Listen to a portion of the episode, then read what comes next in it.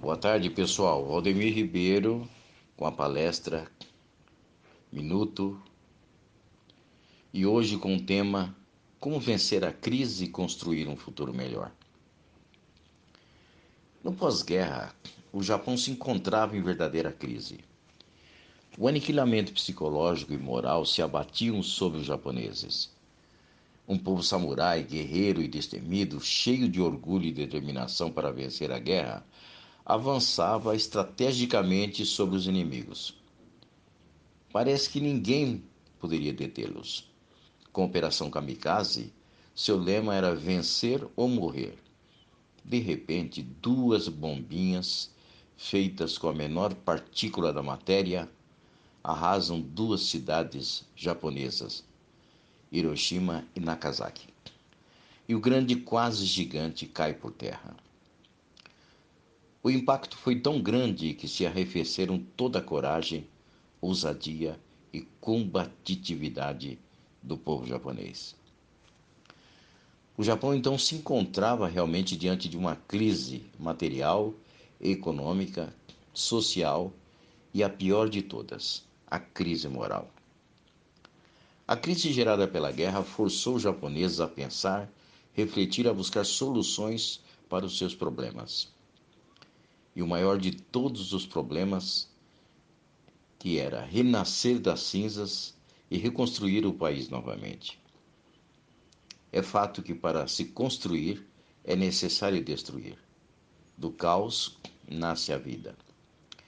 O Japão, que até a guerra era praticamente um país feudal, graças à crise gerada pela derrota na guerra, aprendeu muito, ressurgiu do fracasso e deu a volta por cima, numa lição fantástica de resiliência e tornou-se, em menos de 40 anos, uma das maiores potências econômicas do mundo, apesar do minúsculo tamanho.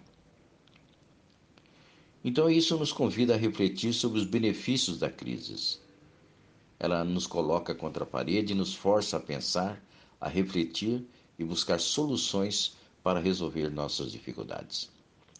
A pior, a pior inimiga da evolução do homem é a acomodação motivada por situações favoráveis.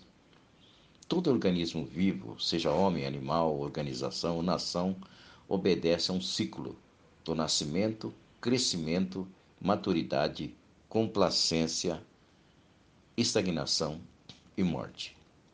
Quando o ser humano para de crescer e de se desenvolver, começa a morrer. Se não houver novos objetivos, inovações, propósitos que alavanquem e estimulem o crescimento e a continuidade, inevitavelmente se cai.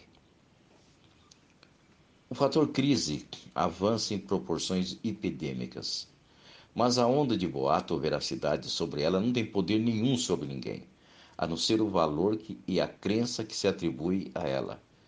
Pior que a crise global é a crise individual. A crise que cada um de nós tem o livre-arbítrio de criar em nossas mentes. Qual é a sua crise?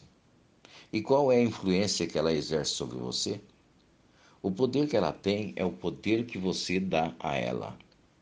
A maior força da crise é a psicológica, assim como de qualquer dificuldade aceita pela mente. Estamos enxergando um cenário lúgubre, sem perspectivas e sem futuro? A melhor maneira de se combater qualquer crise é enfrentando-a com coragem, determinação, criatividade, iniciativa, inovação, ousadia, trabalho, muito trabalho, com a crença inabalável de que é possível vencê-la.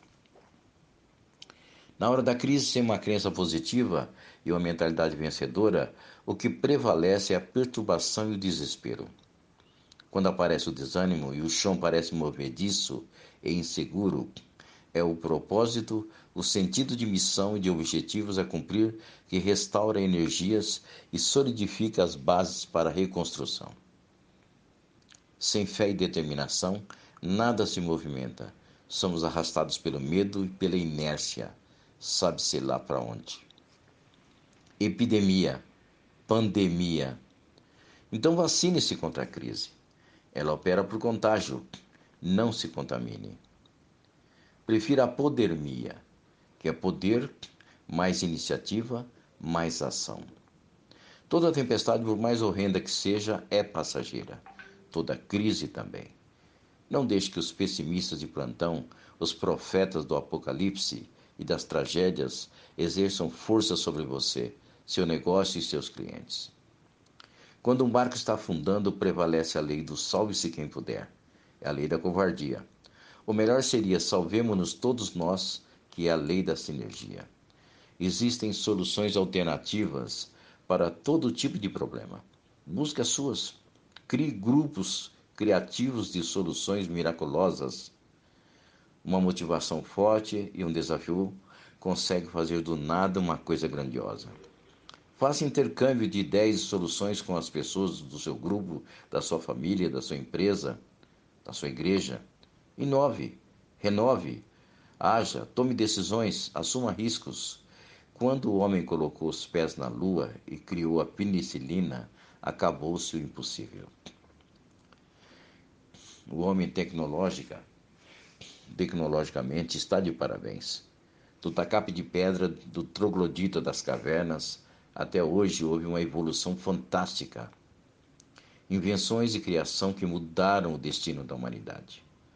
Os nossos ancestrais, com o pouco que tinham, construíram muito que temos hoje. Já se inventou quase tudo. Já se fez quase tudo. Quando a gente pensa que não tem nada mais para inventar, aparece uma grande invenção nova que revoluciona tudo. Resta para nós o grande desafio daqui para frente é o de fazer o que ainda ninguém fez. Para se andar um quilômetro é necessário dar o primeiro passo. Dê o primeiro passo na busca de soluções.